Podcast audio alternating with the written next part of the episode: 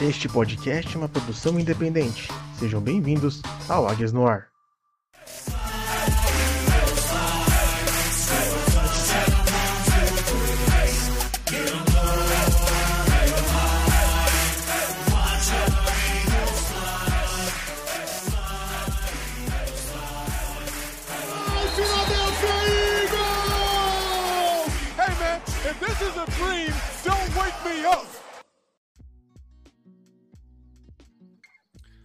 Fly, Eagles Fly.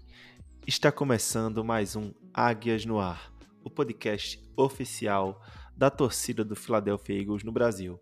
Eu sou Iago Moreira, serei seu host no episódio de hoje e para me ajudar nesse mais um novo capítulo e episódio do Águias no Ar, eu tenho aqui o Luca de Biasi. Tudo bom, Luca? Olá, Iago. Boa noite a você. Boa noite, nossos ouvintes, seus filhos de Derek Barney. Como é que vocês estão? Espero que estejam tudo bem. Vamos hoje falar de muito Philadelphia Eagles para vocês. Vocês que tanto, tanto clamam por esse episódio, está saindo hoje. Finalmente, né? Infelizmente a gente teve um pequeno imprevisto na última gravação. A gente teve que interromper a gravação pela metade, e aí, como não deu nem para encerrar o programa, a gente preferiu não publicar. Então tem um catadão aí, como o Lucas falou, né, pra gente, pra gente conversar sobre. Mas antes da gente falar de vários assuntos que vai passar desde a vitória contra o Dallas Cowboys, a bye week, a troca pelo Robert Quinn e um pequeno preview do jogo contra o Pittsburgh Steelers, vamos para os nossos usuais recados, né? Antes de mais nada, você que ainda não segue, não assina, não é inscrito no nosso podcast na sua plataforma de áudio favorita, vá lá e se inscreva, assine ou siga a gente, seja no Deezer, Spotify, Apple Podcast, Amazon Music, qual, qualquer que seja a plataforma que você gosta de escutar seus podcasts, vai lá e assina o nosso podcast, segue a gente para você sempre receber notificação quando sair episódio novo. Se a sua plataforma permitir, classifica a gente com cinco estrelas, que isso ajuda muito a espalhar a palavra do Águias no Ar. E por fim, se você quer interagir conosco, quer ficar por dentro de mais notícias do Philadelphia Eagles, segue a gente no Twitter ou no Instagram, arroba Águias no Ar. Então, recados dados, Luca, vamos falar um pouco de Philadelphia Eagles. Um pouco não, né? Muito, porque assim, uma semana durante a temporada regular, mesmo sendo em bye week, é muita coisa, né? E a gente não gravou o pós-jogo contra o Dallas Cowboys, mas foi um ótimo jogo para o Philadelphia Eagles, né? Mesmo ali enfrentando uma das melhores defesas da NFL, uma defesa top 5 da NFL, a gente conseguiu pontuar 26 pontos, venceu por 26 a 17, num jogo que começou relativamente tranquilo, né? A gente abriu 20 pontos de vantagem, teve aquela sonequinha do segundo tempo que já está se tornando padrão e mas no fim deu tudo certo, né? Pois é, pois é, foi foi uma parte legal de se assistir, né? A gente teve aquele roteiro que a gente sempre vê, né? O primeiro quarto a gente começa bem, mas não é aquela coisa toda. Segundo quarto, a gente vira o Patriots 2007 misturado com Joe Montana e John Elway e Peyton Manning junto, e aí trocentos pontos. Terceiro quarto, o time esquece que tem que jogar, e no último quarto faz o básico e ganha o jogo. Esse é, é o nosso roteiro dessa temporada, né? E foi muito o que aconteceu. A gente começou bem a partida, contou com muitos erros do Cowboys também, e também nossa defesa nos primeiros momentos foi top. No terceiro quarto a defesa falhou muito, mas o ataque conseguiu ainda se manter. E no último quarto a gente fez aquela administração de relógio marota, conseguiu botar eles na roda e finalizou com a cereja do bolo, um touchdown do Devonta Smith, deixando o Trevon Diggs dando chiliquinho e que foi uma coisa maravilhosa de se ver. Sim, essa partida tem vários destaques que a gente pode comentar rapidamente para a gente não se alongar, né? Como você falou no início da partida, um dos grandes destaques foi a defesa e eu diria até o longo da partida, né? Porque por mais que os torcedores do Cowboys ou alguns, algumas pessoas da imprensa, principalmente a imprensa americana, queira colocar a culpa da derrota no quarterback Cooper Rush, a gente sabe muito bem que o Cooper Rush não é nada perto de um Dak Prescott, mas a gente tem que reconhecer que o Cooper Rush vinha a quatro partidas ajudando essa defesa dominante do Cowboys a vencer e a quatro partidas sem cometer nenhum turnover. E logo na partida contra o Philadelphia Eagles, ele cometeu três turnovers. Muito mérito do plano de jogo defensivo, ali principalmente para o início do jogo, e dos jogadores que executaram muito bem, né? É, concordo muito com isso, Iago. É, o Cooper Rush, ele é um jogador que ele estava sendo um quarterback competente. Ele estava sendo muito o que eu acho que o Jared Goff está sendo lá para Detroit tá sendo um quarterback que não faz besteira. Ele não é aquele cara que, meu Deus, está na parte derradeira e ele vai pesar ao seu favor. Mas ele é um cara que não vai puxar o seu time para baixo. Não vai ser aquele cara que atrapalha, sabe? Como até o Fields tinha sido para Chicago até a partida contra o Patriots. Ele tinha sido um cara que pesava para baixo para a equipe de Chicago. E o Cooper Rush não era isso para Dallas. E muito mérito da nossa defesa, porque pegou um quarterback que estava fazendo o básico bem feito e forçou logo três interceptações, muitos erros graves dele, sabe? E não foram erros que, ah não, ele jogou uma partida podre. Não, a nossa defesa conseguiu forçar ele a situações inoportunas e rendeu. Lógico, tiveram alguns momentos da partida que a defesa me incomodou, principalmente no terceiro quarto, é não estava sabendo da tackle, toda a corrida do Cowboys era parecia que ele corria 15 jardas toda a corrida, era um negócio assustador. Porém, no último quarto a defesa apareceu e o ataque também conseguimos botar para valer, né? Ah, isso foi um fato, né? E um, um outro destaque, assim, por mais que digam que o Philadelphia Eagles deixou o Cowboys chegar perto, que ainda sofreu é, um sufoco ali no quarto quarto, no terceiro quarto, como você falou, né? Entrando no quarto, no quarto final, a gente pega ali aquela. Existem algumas algumas empresas, alguns aplicativos que eles vão é, atualizando a probabilidade de vitória durante a partida, né? E desde que a partida começou, desde o início da partida, desde aquele train out do ataque do Cowboys, em nenhum momento, mesmo quando o jogo estava 20 a 17, em nenhum momento a, a probabilidade de vitória do Eagles baixou dos 70%. Ou seja, mesmo que o placar não estivesse refletindo, a dominância se refletia nas estatísticas, né? E uma coisa que a gente que reflete muito isso foi mais um jogo que nós vencemos no tempo de posse, foi mais um jogo que nós vencemos em primeiras descidas, foi mais um jogo que a gente foi mais competente, que a gente foi mais eficiente em terceiras descidas do que o nosso adversário. Então, assim, não é só vencer e não é só o placar que conta a história. Eu acho que Algumas pessoas gostam de citar a narrativa de que o Eagles só enfrentou time fraco, por exemplo. Eu não concordo com isso, porque o Vikings é um dos poucos times da NFC que está aí com cinco vitórias ou mais. É, o Cowboys é um time forte, com a defesa muito forte.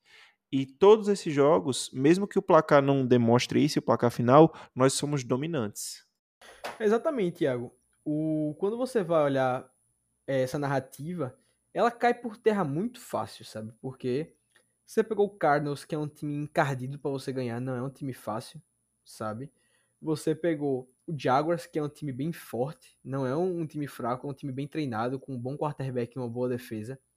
Você pegou o Vikings, como você mesmo falou, tá 5-1, é uma campanha excepcional, possivelmente vai ganhar a divisão lá, a, a NFC Norte, né? E, pô, uma defesa boa, um ataque sólido. A gente parou o Justin Jefferson pra, tipo, menos de 60 jardas. Inclusive, perdi dinheiro nesse dia por causa do Justin Jefferson. Só quero deixar claro isso. Mas também. E você pegou o Cowboys, que até essa semana passada nenhum time tinha colocado neles mais do que 19 pontos. O time que mais tinha feito pontos contra a defesa do Cowboys tinha sido Tampa Bay na semana 1, quando o Tampa ainda jogava alguma coisa, e colocou 19. E a gente cara. sabe que semana 1 não, e semana 1 nunca é um parâmetro muito forte, né? Semana 1 acontece de tudo. Pois é, teve até o Lions botando 38 pontos, 35 pontos na nossa defesa, então você vê que não é assim, saca?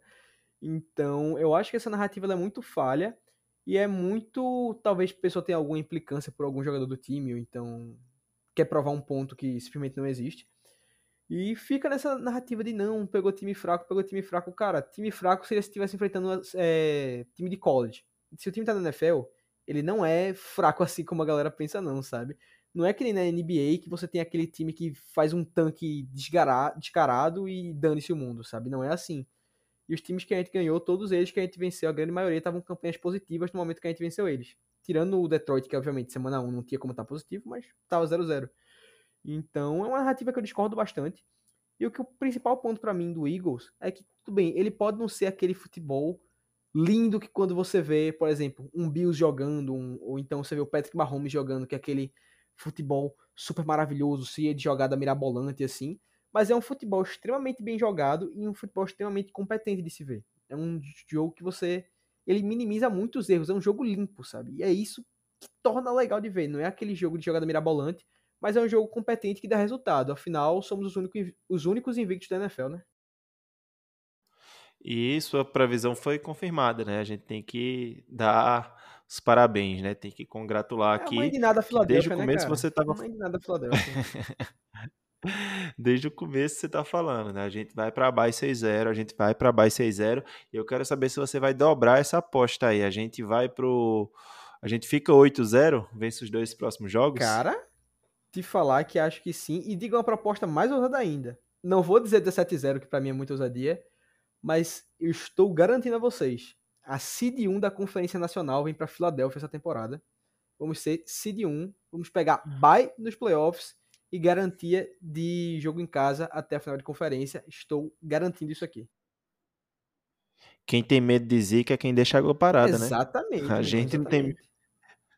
A gente não tem medo de dizer que aqui não. Então, só para fechar um pouco dessa sobre a partida, né? No geral, a gente não vai entrar em mais detalhes, porque já faz muito tempo que aconteceu e também tem muito assunto para ser tratado hoje ainda.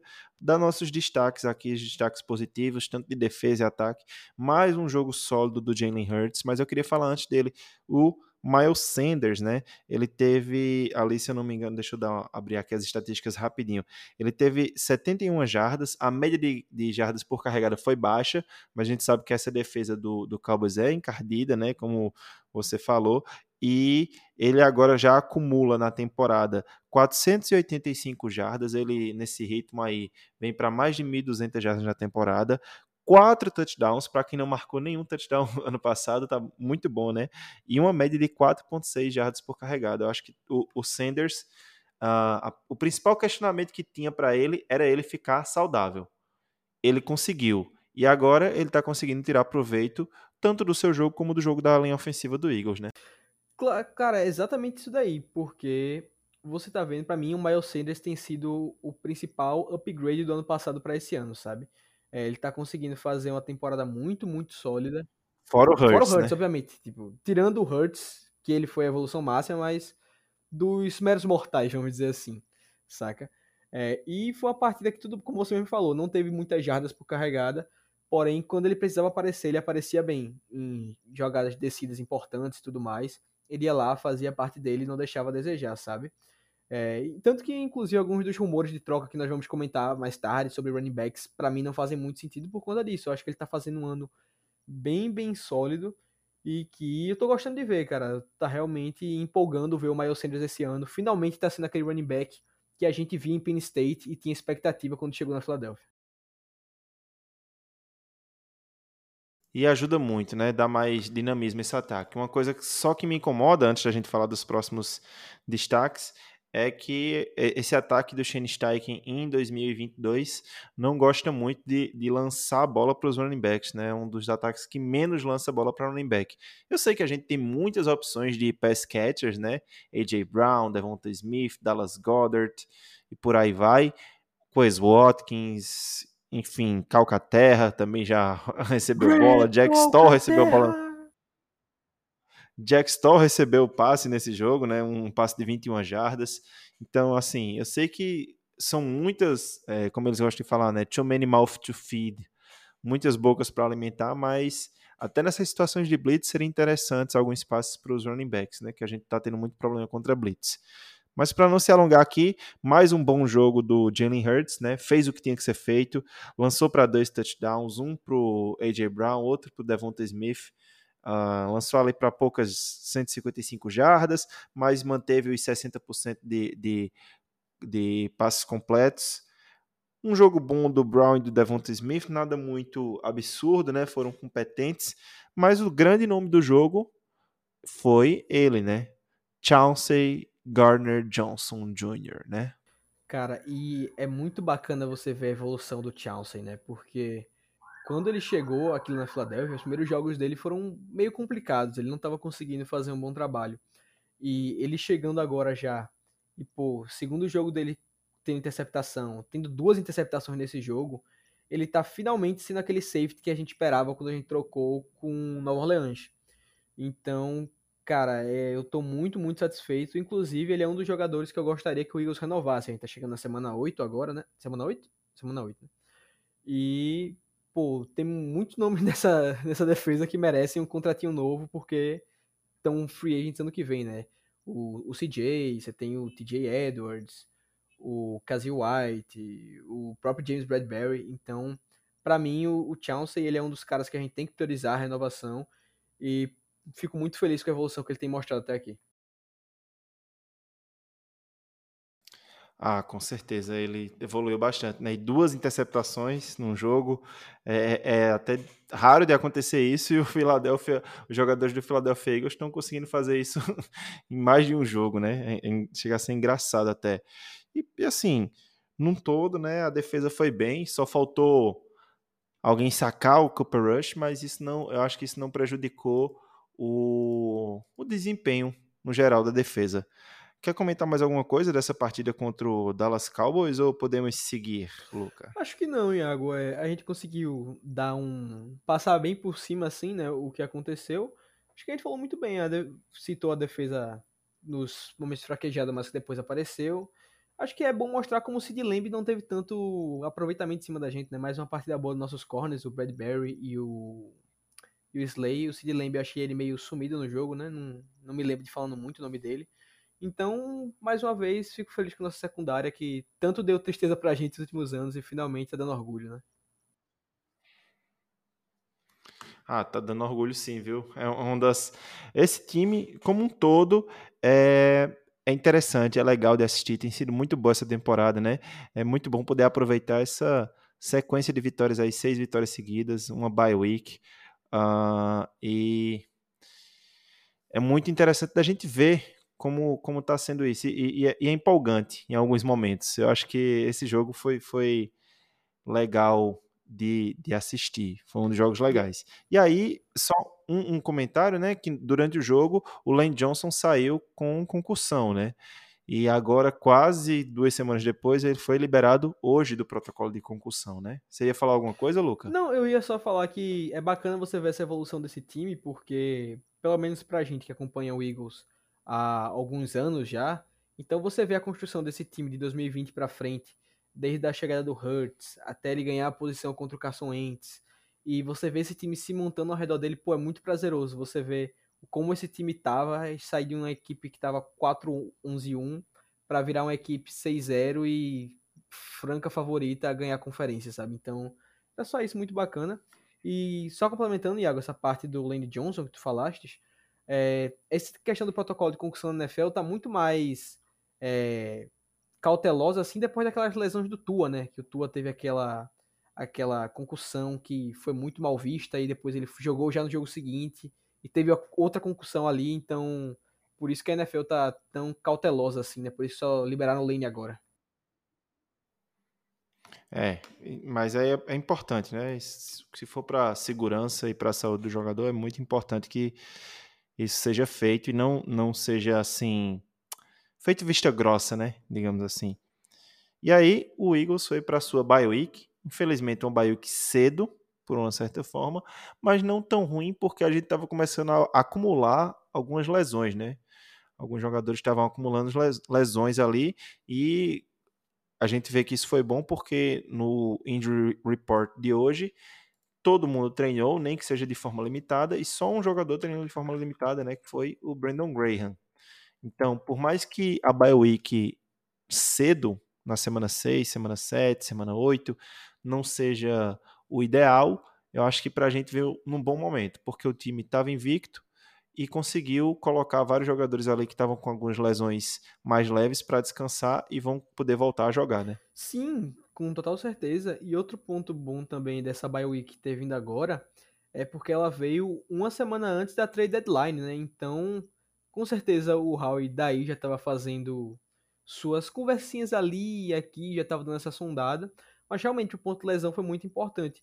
E cara, foi uma bye week cedo, mas também não foi nenhum absurdo, sabe? Você tem a bye na week 7, tudo bem, 10 semanas daqui pra frente com partidas direto, porém não foi um, uma desgraça total. Não é que nem 2016 que a gente teve bye na semana 4, tá ligado? Que aí, ali é, é uma decadência, mas você ter assim na semana 7, lógico, não é o ideal, longe disso, mas também não é algo que me preocupa tanto. E como você mesmo falou, foi importante pra galera descansar, pegar um novo fôlego, e ainda mais que essa segunda metade de temporada aparentemente vai ser tranquila, né? Não, não temos adversários tão absurdos assim.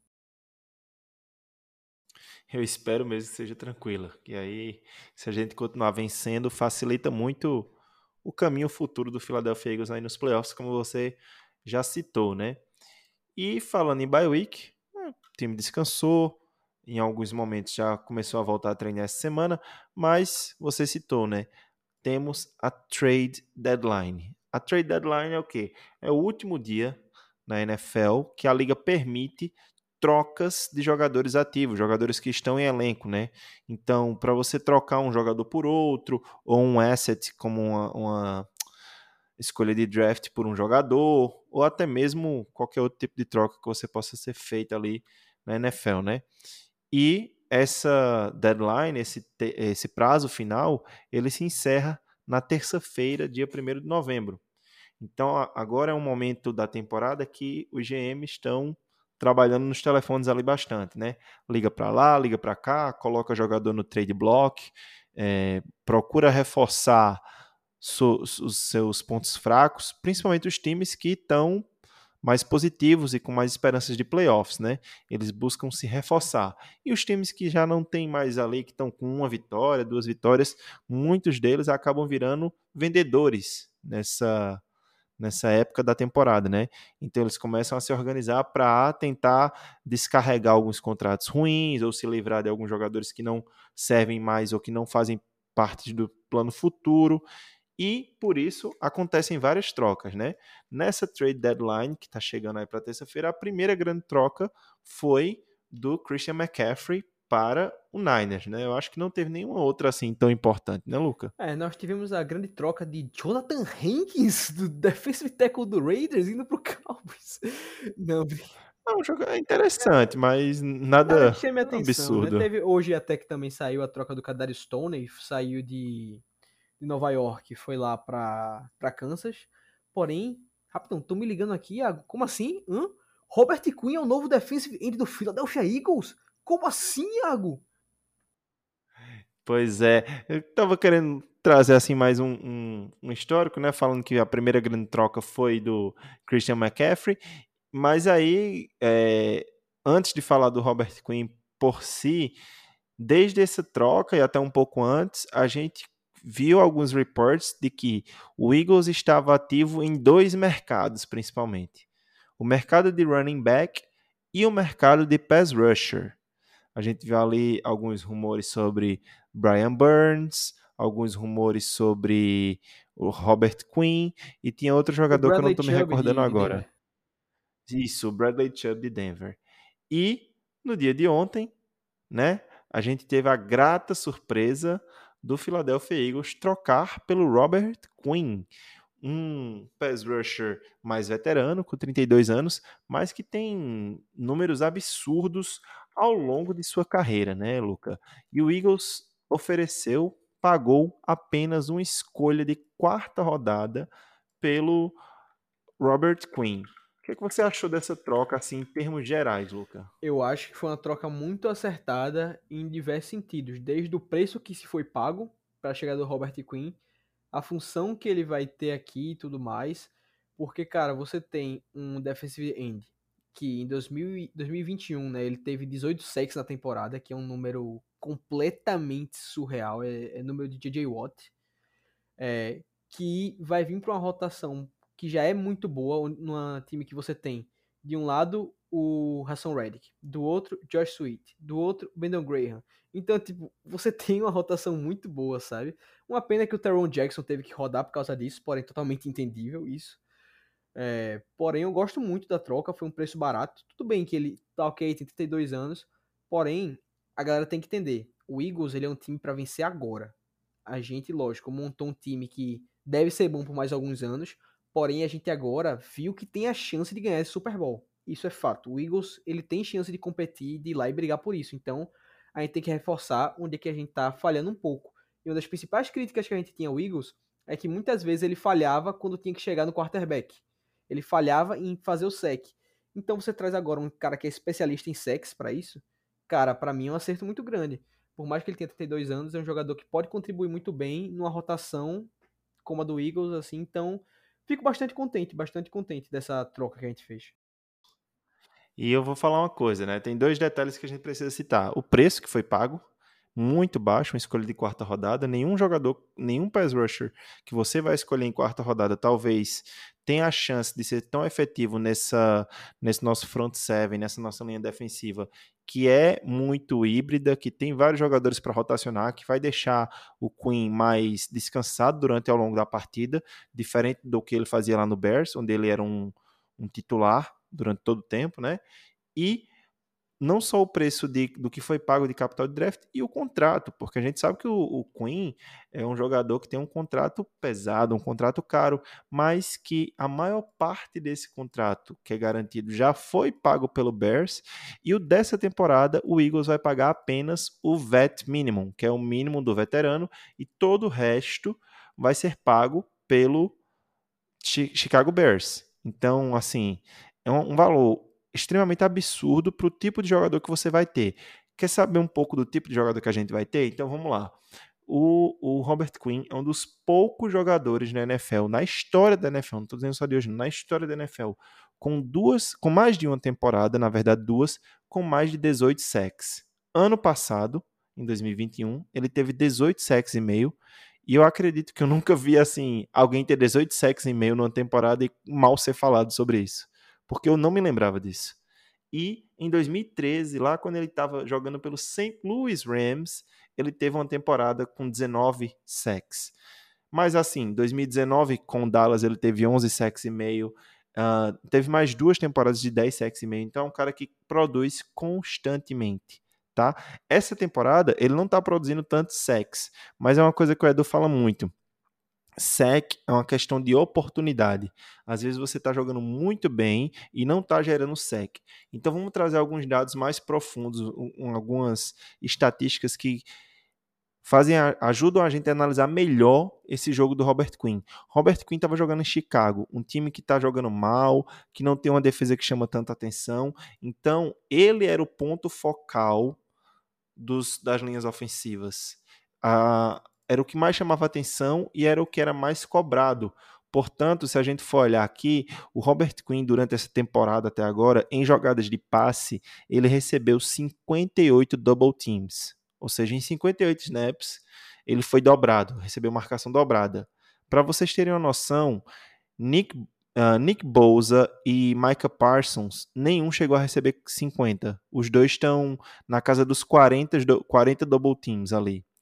Então vejam só isso. Um cara com 32 anos que estava lá no Chicago Bears, ele recebeu 58 double teams, ou seja, ele era muito notado e talvez por isso ele não estivesse produzindo tanto. Mas mesmo assim, mesmo assim, ele é o único jogador ativo da NFL a gerar pelo menos 14% de taxa de pressão nos quarterbacks em uma em todas as últimas cinco temporadas. Nos últimos cinco anos, nas últimas cinco temporadas, o Queen gerou pelo menos 14% de pressão uh, durante a temporada inteira. E por fim, mesmo com os 32 anos que ele tem hoje, nessa temporada de 2022, neste ano de agora, ele é o quinto edge rusher, o quinto pass rusher mais rápido da NFL. Como é que eles medem isso? É o Next Gen Stats da NFL e da Amazon que mede isso.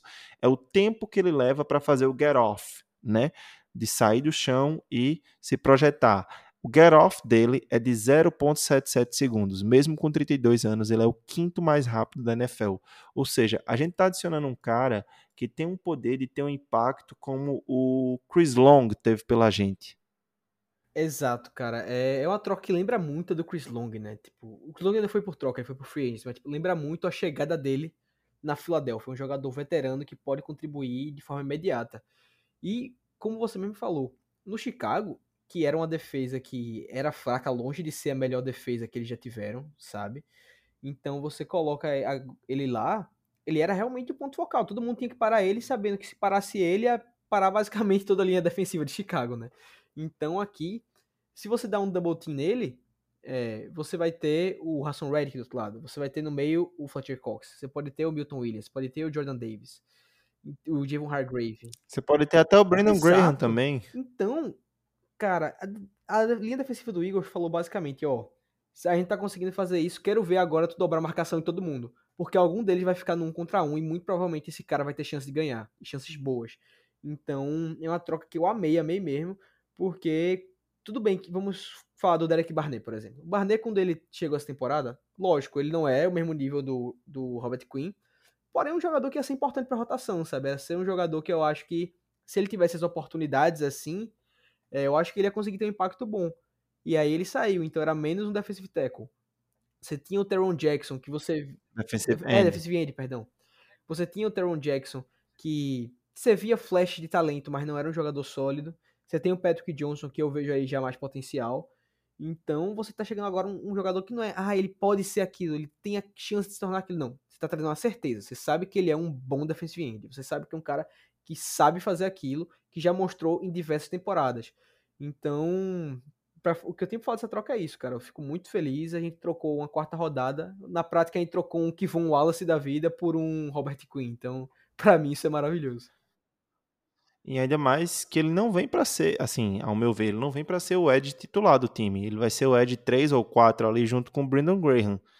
São dois caras com mais idade que vão estar tá rotacionando bastante e vão estar tá sempre frescos, sempre é, regenerado ali no jogo, não vai estar tá morto, né?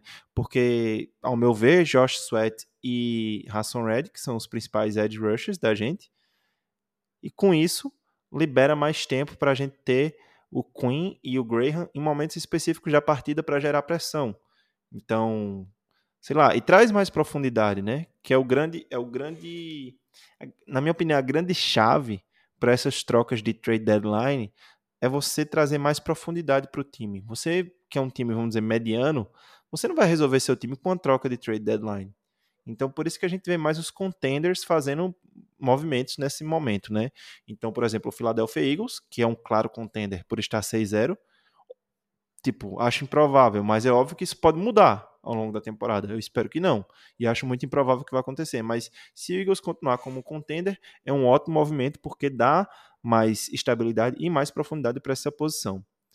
Então, meio que a gente já discutiu o Robert Quinn e parece que há a possibilidade dele ir para o jogo já agora, nesse domingo, viu? E o jogo é em casa. Porque a gente sabe que a linha ofensiva de Pittsburgh é cabulosa de chata de enfrentar. É muito boa. Então você ter mais um jogador desse patente para poder ajudar vai ser importantíssimo. Isso. E toda ajuda é bem-vinda, né? O cara da, da qualidade dele Uh, se ele começar a conseguir produzir ali, eu espero que seja mais, como a gente falou, mais um Chris Long do que um Ryan Kerrigan. Mas enfim, né? Nossa, Kerrigan, todo respeito à carreira maravilhosa que ele teve, aqui ele era um pato morto, pelo amor de Deus. Cara que joga só nos playoffs, pô, quando a gente não teve a menor não, chance. Quando a gente tava lascado, ele pegou e, e voltou ao, ao, a tempos áureos dele. Não entendi essa peste, não. foi, um, foi um fluke, como eles gostam de chamar, né? Mas basicamente, já que a gente já falou do Robert Quinn, vamos falar um pouco dessa trade deadline, né? Terça-feira ela acaba.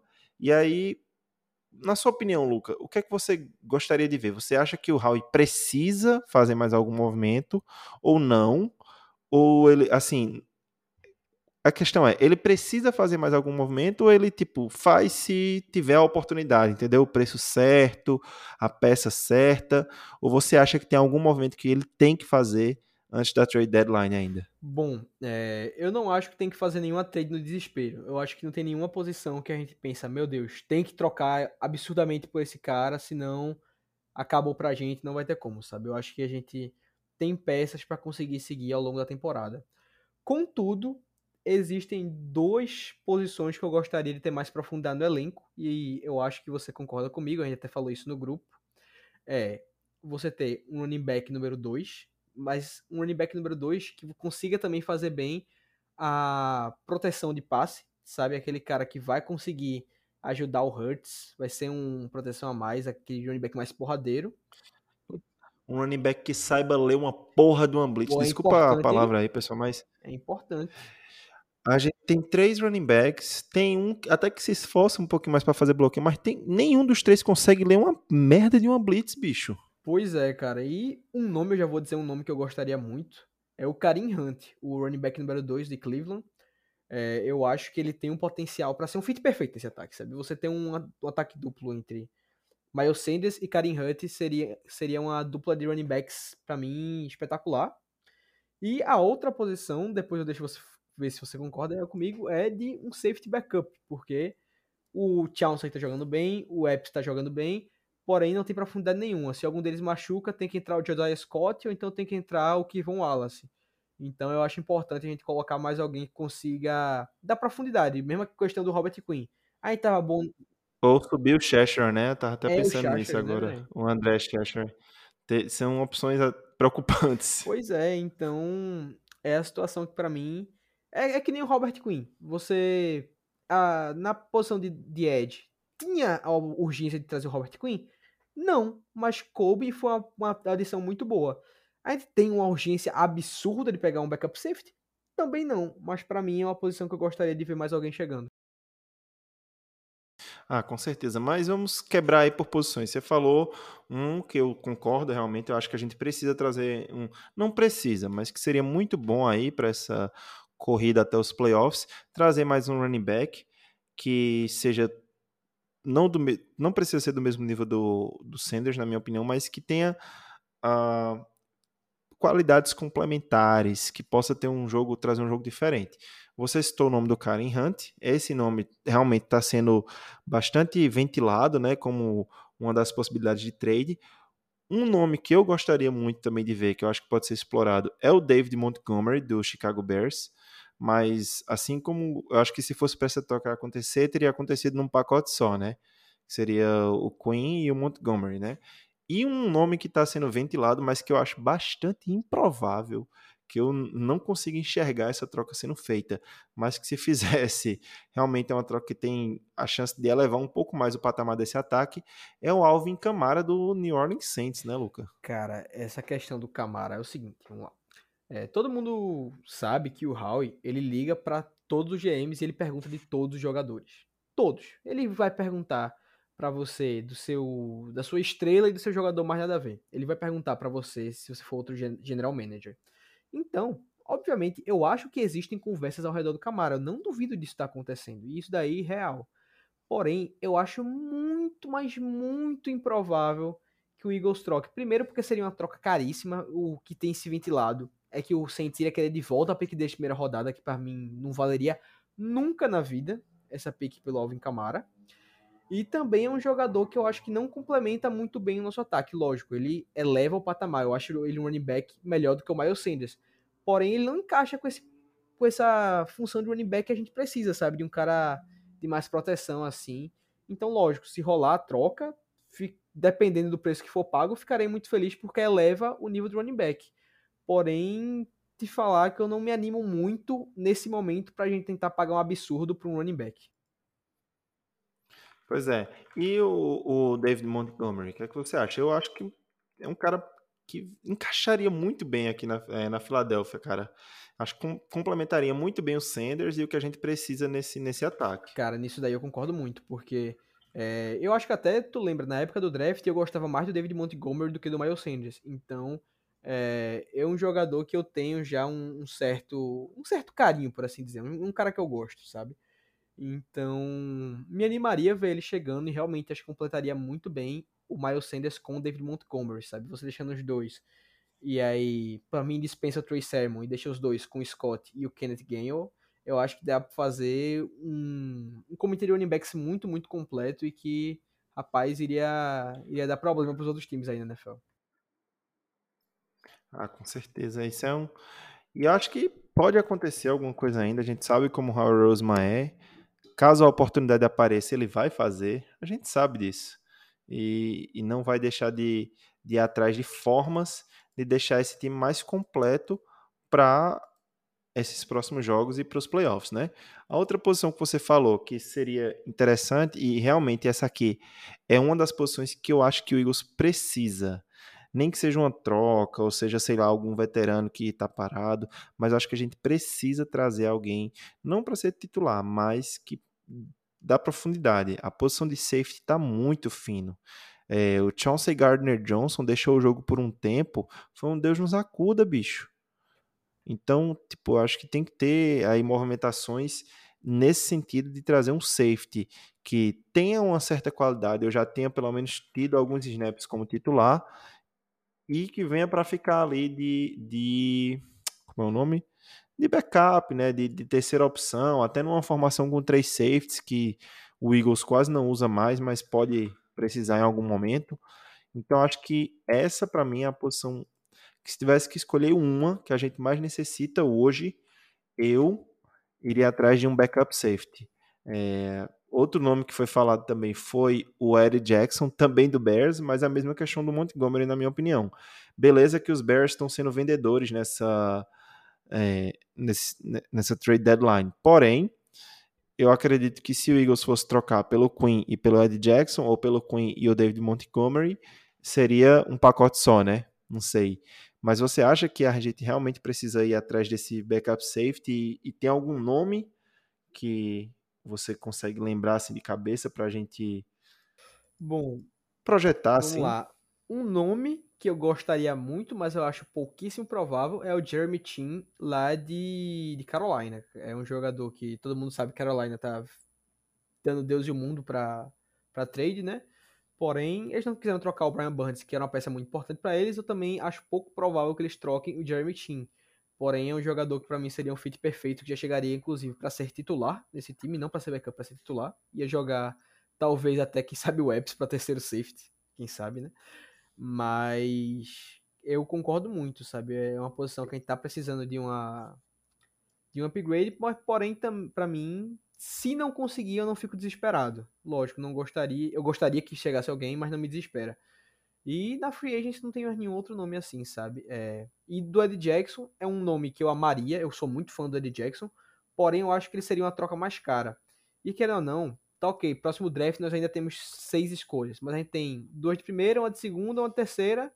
E depois é uma quinta e duas sétimas, sabe? Então, é... ao mesmo tempo, eu acho que perder mais capital do draft do ano que vem Lógico, você tem a chance de ganhar o Super Bowl, você arrisca, né? Mas é, eu não sei. Porque se a gente trocasse essa quinta rodada, a gente ia passar três rodadas seguidas sem escolher ninguém, né? Então, não sei, saca?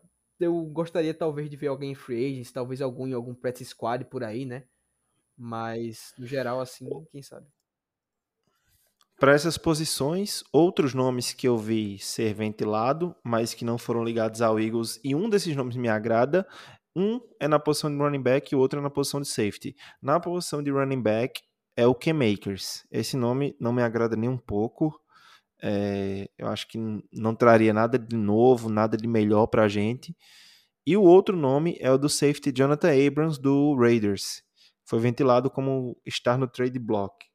Esse aí eu acho que valeria a pena investir, sei lá, um, outra escolha de quarta rodada, algo do tipo, porque é um cara que dependendo do preço vale muito a pena, e se eu não me engano, o salário base dele para esse ano de 2022 agora ficaria só 2,1 milhões, porque ele ainda está no contrato de calor, se eu não me engano, né?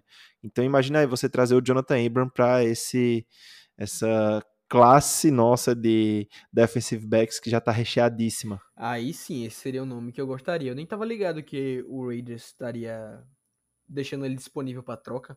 Porém, realmente, esse daí é um nome que me agradaria bastante se viesse para na Filadélfia. É um nome que eu gosto muito. E o Ken Akers, pô, te falar de coração também não gosto não, sabe? É, é um jogador que, para mim, é um running back comum. Se fosse para trazer um running back, pelo menos fosse um que suprisse essa função que a gente quer. Eu não acho que ele vá suprir. Então, o único nome de running back, os únicos que eu realmente gostaria muito, David Montgomery, acho que seria maravilhoso. E o nosso querido Karen Hunt. Eu acho que Karen Hunt seria top para Philadelphia aqui. Sem dúvidas. E eu acho assim, se a gente fosse muito exigente, mas muito exigente mesmo, uma posição que eu traria alguém, e aí eu tentaria buscar alguém com mais experiência, mas que é uma posição que tem, nos últimos dois anos, sofrido uma carência que não tinha antigamente, é a posição de end. Eu acho que a gente não. É, a gente tem bons talentos, talentos interessantes, mas são todos muito jovens, né? E a gente tá chegando aí para os playoffs.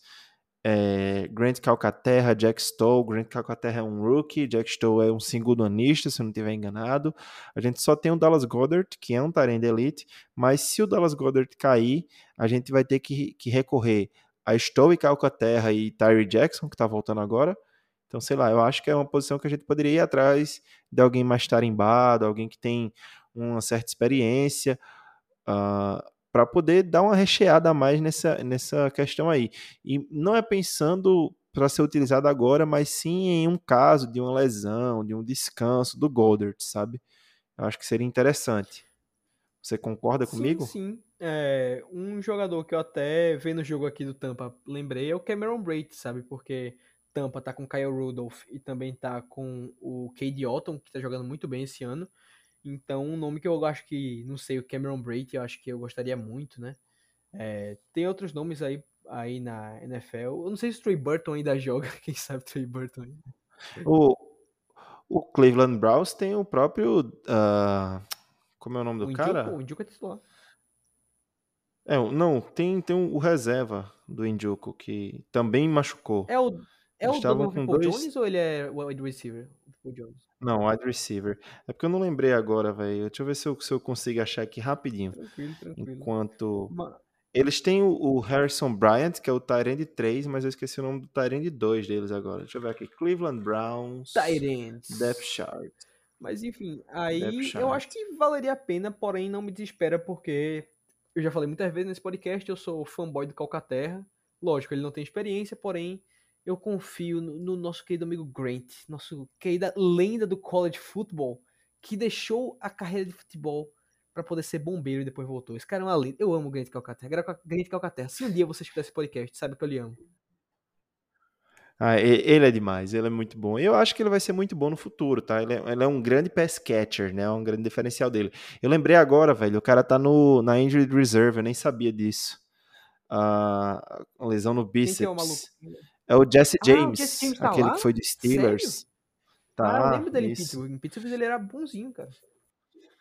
Então, esse é um, é um cara que sempre me chamou a atenção, assim, pelo estilo de jogo, é um bom bloqueador, ele tem uma certa experiência, né? Mas eu não sabia que ele tava no, no injured Cara, reserve, sabe uma quem pena. também poderia. Que falam muito que eu vi, tem dois. Tem o Mike Jesk, né? Que é o do. do Dolphins. Eu acho ele um bom Tyrande. Mike Gesicki, Gasicki, Gesicki, né? é ele mesmo. E outra coisa, o, o Patriots tá com o John Smith e o Hunter Henry, né? Quem sabe o Hunter Henry, não sei. Ih, cara, ba- baita nome, hein? Baita nome, mas eu acho que é um contrato bem pesado. Teria que ver como ficaria isso, porque foram dois jogadores que o Patriots assinou pagando caríssimo. Foi, né? Mano, aquele, E inclusive, realmente- aquela off-season no Patriots foi o maior delírio coletivo. O Bill Belichick saiu pagando caro pra qualquer um que aparecesse, velho. Pagou caro pro Jalen Nelson Aguilar. Pro Jalen Mills. Foi, mano, aquilo ali foi um absurdo aquela intertemporada do Patriots. Foi um negócio horroroso. Horroroso, horroroso. E aí, pra gente comentar um pouco aí de Eagles e Pittsburgh Steelers, vamos fechar aqui. Ah, uma coisa que eu queria trazer, né? Eu tava zapeando ali no Twitter, vendo que o, o Odell Beckham Jr., que tá se recuperando de lesão, não é trade, tá? Então ele pode ser assinado a qualquer momento, porque ele é um free agent, né? Ele não tem nenhuma equipe hoje. Ele provavelmente vai voltar apenas em dezembro, por conta dessa lesão dele, e ele já tem uma boa noção de alguns times que ele gostaria de jogar. Porque assim, um jogador como o Odell Beckham Jr. pode se dar o luxo de praticamente escolher onde vai jogar, né? A gente tem que reconhecer isso.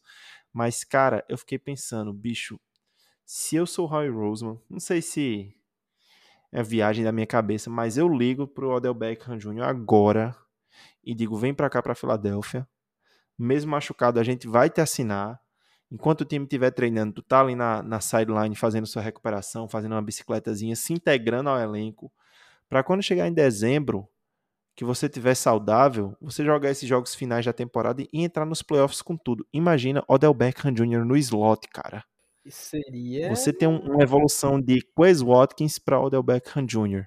Pagando pouco, sem gastar muito e, cara, eu não sei nem o que falar. Cara, te mandando a real, eu ofereci um contrato de dois anos logo. Já garanti a próxima temporada pra ele pra ficar mais atrativo, porque, de verdade mesmo, é, lógico, a gente gosta muito do Quest, a gente gosta muito do Zach Pascal. Porém, Odell é Odell, cara. Odell, há dois anos atrás, ele era tido como um dos melhores recebedores da liga, então... E ele só tava indo mal porque tinha uma anta com o Baker Mayfield passando bola para ele, então... Cara, você seria uma adição maravilhosa pra gente, sabe? Você tem um corpo de recebedores completo assim, desse jeito. E o Odell, quando ele chegou em Los Angeles, ele chegou voltando lesão também, né? E você viu como ele destruiu. A conexão dele com o Matthew Stafford era um negócio lindo. Então, pô, se fosse hoje, eu assinaria agora. A questão que eu acho, minha, minha opinião aqui, eu não sei como que passa na cabeça do Odell. Eu acho que ele vai querer ir para algum time que ele seja o cara. Então, eu imagino que ele vai preferir, talvez, um Packers da vida, quem sabe o Chiefs, até o próprio Giants, um retorno para ele, né? Não sei. Mas, sem, sem dúvida, se eu fosse o Howie, House, Howie Roseman, já tava ligando para ele, para ele já ir treinando aqui com a gente, já ir, como você falou, integrando o elenco, aprendendo playbook, eu já tava fazendo isso agora. Eu acho que para ele, ele quer muito mais ir para um contender do que ir para um time que ele seja a estrela. E o próprio Rams foi isso, porque a estrela lá era o Cooper Cup de recebedor. Mas eu falo muito do Odell Beckham no slot, porque a gente a memória da gente não pode esquecer. No Super Bowl do Rams, ele teve um touchdown rece recebido e foi saindo do slot, sabe? É, é uma posição que eu acho que dá muito certo para ele trabalhar. Ele, ele teria muito sucesso, porque, porra, como é que as defesas vão reagir a isso? Tu olha para um lado, AJ Brown, tu olha para o outro, Devonta Smith, tu olha para tua frente, você tem um Jalen Hurts que pode passar ou correr, tem um Miles Sanders, tem o Dallas Goddard e ainda tenho que me preocupar com o Odell Beckham Jr., que é um baita do recebedor. Eu acho assim que se fosse para fechar com chave de ouro, essa semana mesmo agora já, já ligava para o Odell Beckham, já assinava com ele e vem para cá se recuperar aqui na Filadélfia. Isso daí seria realmente a cereja no bolo, seria para chegar e falar, ó, a gente é para valer, a gente é de verdade e é isso. Saibam que a gente chegou para ganhar esse Super Bowl. E realmente e não vamos medir esforços, não vamos medir né? esforços, sabe, cara? Isso também, para mim, isso seria mais uma prova de tipo, ó, oh, Hurts, a gente confia em você. Se pode ir que a gente tá entregando para você a chave desse time, porque, vale lembrar, ano que vem vai ser ano de contrato pro Hurts. Então, ele tem que ir muito bem agora. E o Eagles tá fazendo tudo, tudo isso para dar armas boas pro Hurts, só mostra como que a gente tá confiando nele, como que quem sabe até nessa próxima off-season já vem uma extensão contratual do, do Jalen, né? Sim. Se, se, é o que indica, né? O que os reports falam é que provavelmente isso irá acontecer. Então, acho que a gente conseguiu passar bem aí pela troca do Robert Quinn, a, a trade deadline. Só, só, queria adicionar um pequeno detalhe em relação à troca do Robert Quinn, né? A gente viu no dia de ontem o Jeff McLean postando, postando naturalmente durante o dia, né? Ele faz várias postagens, estava cobrindo o treino do Philadelphia Eagles e ele fez um pequeno vídeo do Lane Johnson, Fletcher Cox, Jason Kelsey e Harry Roseman fazendo uma caminhada ali pelo espaço externo do Nova Care Complex, conversando. São três capitães do time, são três líderes conversando com o GM. E ele fez esse vídeo para falar que o Lane Johnson parecia estar tudo bem, estava com roupa de treino e tal.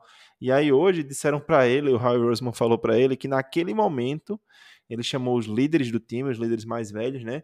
O Cox, o Johnson e o Kelsey, para conversar e avisar que ele estava trocando pelo Robert Quinn. O Roseman também disse que antes dessa conversa com esses três líderes, ele conversou com o Brandon Graham, para comunicar que ia fazer a troca pelo Robert Quinn. Então, tipo, isso dá uma visão de como esse nosso vestiário é coeso, de como esse time de 2022 é, é transparente, é coeso, é ligado, e, e isso vai muito do Roy Roseman, do coaching staff e dessas lideranças que são Cox, Johnson, uh, Kelsey e Graham, né? É muito interessante a gente ver essa dinâmica, esse por trás dos bastidores. Antes de trocar, o cara foi lá bater um papo, falar que estava trazendo um reforço que é para para melhorar a equipe, que é para fazer essa run até os playoffs, né? Eu achei muito interessante essa historiazinha. Sim, sim, é, isso daí realmente foi muito bacana, porque mostra o, a sintonia e a importância de que o general manager, ele não tá, tipo, tô num pedestal, não tô nem aí pro time, isso mostra o contato, né? Como ele está próximo. Também como ele está próximo do Siriane e tudo mais, que tem que estar, né? Então, pô, fico muito feliz vendo isso, cara. E também eu acho que dá para esses veteranos uma sensação de, pô, aqui eu tô sendo valorizado.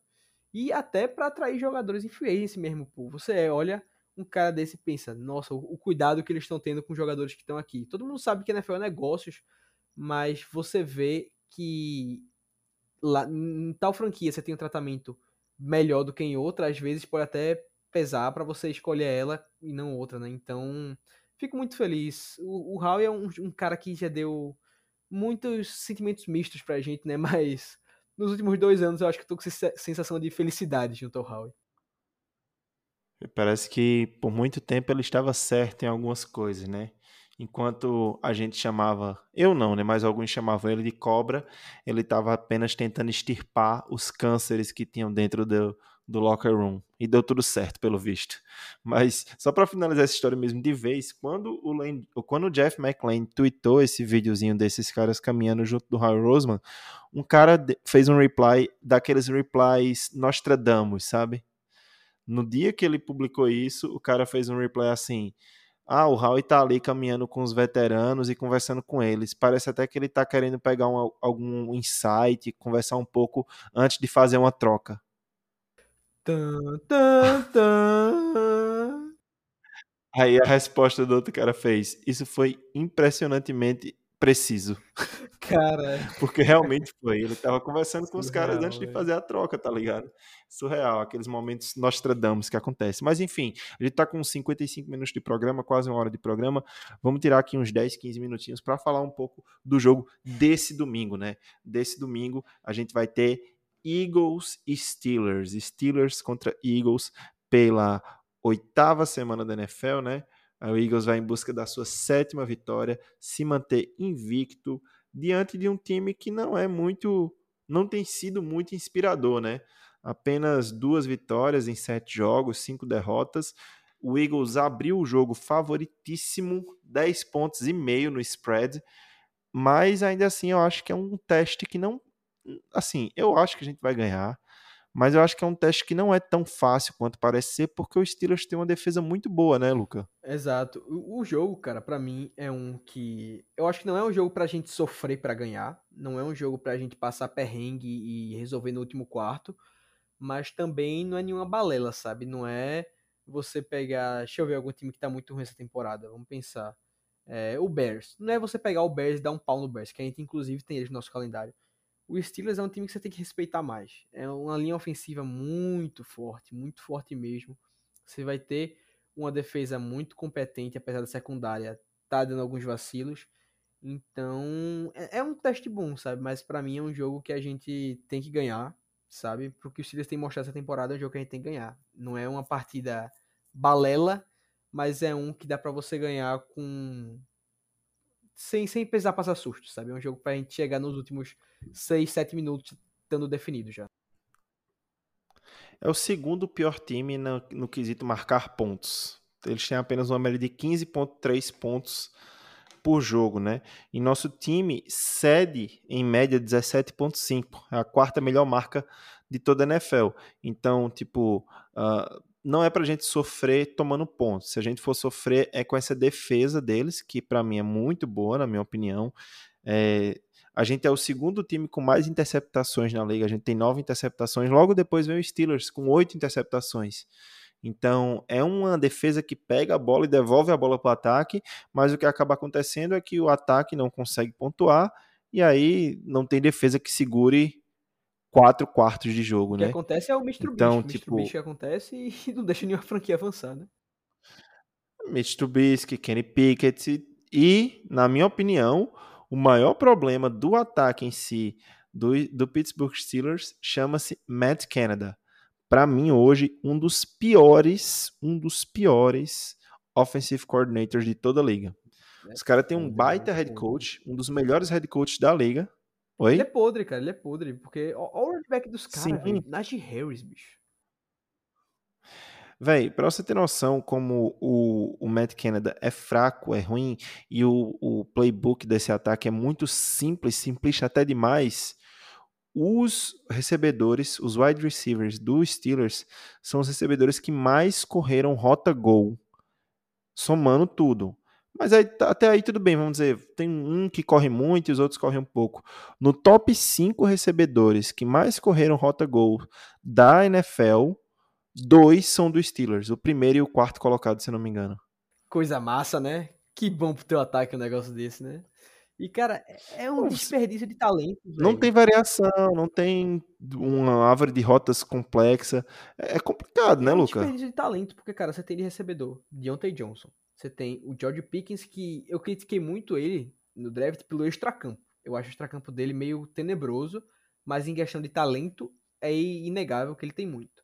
Você tem o Chase Claypool, que eu não sou muito fã, mas é um recebedor sólido. Você tem o Pat Fier... não sei pronunciar o sobrenome dele não, o Tyrande, Pat Firemore, sei lá. Firemore. sei lá, enfim, que é um, um bom Tyrande. Você tem Najee Harris, que é um ótimo running back, cara. Ele é muito bom, ele é acima da média. E você tem uma linha ofensiva muito boa, cara. Tudo bem, o, o Pickett e o Matt Trubisky e o Mitch Trubisky não são grandes jogadores, são jogadores ruins. Mas, pô, velho, olha o Cooper Rush com Dallas fazendo o básico e dando certo. Porra, faz, faz o básico, cara enfia uma pass option nessa peste, o que sabe correr. Então, pô, velho, é, é, é, realmente um negócio feioso, sabe? Como ele consegue pegar um ataque com tantas peças talentosas e enfiar na bosta, velho. É surreal. E eu acho que existe uma narrativa também em cima do Kenny Pickett que todo mundo imaginava que ele era esse grande pocket manager, cara que vai ficar dentro do pocket tomar ótimas decisões e fazer grandes jogadas com o braço dele. Não que o braço dele seja fraco, ele tem até um braço relativamente bom e forte, mas essa história dele ser um grande pocket manager, um cara que vai ficar lá no pocket e fazer a, as jogadas acontecerem, não é verdade, porque a gente vê que as maiores vitórias de Pittsburgh quando ele estava no college foram deles quando ele começou a improvisar quando ele precisou sair do pocket, como ele precisou lançar em movimento. Então, talvez a forma de utilização realmente não seja correta. Eu, confio, eu concordo com você. Uma coisa também que vai facilitar muito para a gente, né, é que o Steelers aí perdeu um dos seus melhores jogadores, né, faz um tempo já, para não sei se foi season ending, eu não tô lembrado agora, mas que é o TJ ele Watt. Volta, tá previsto para chegar em dezembro, acho que ele rompeu o músculo do peito. Hum, isso.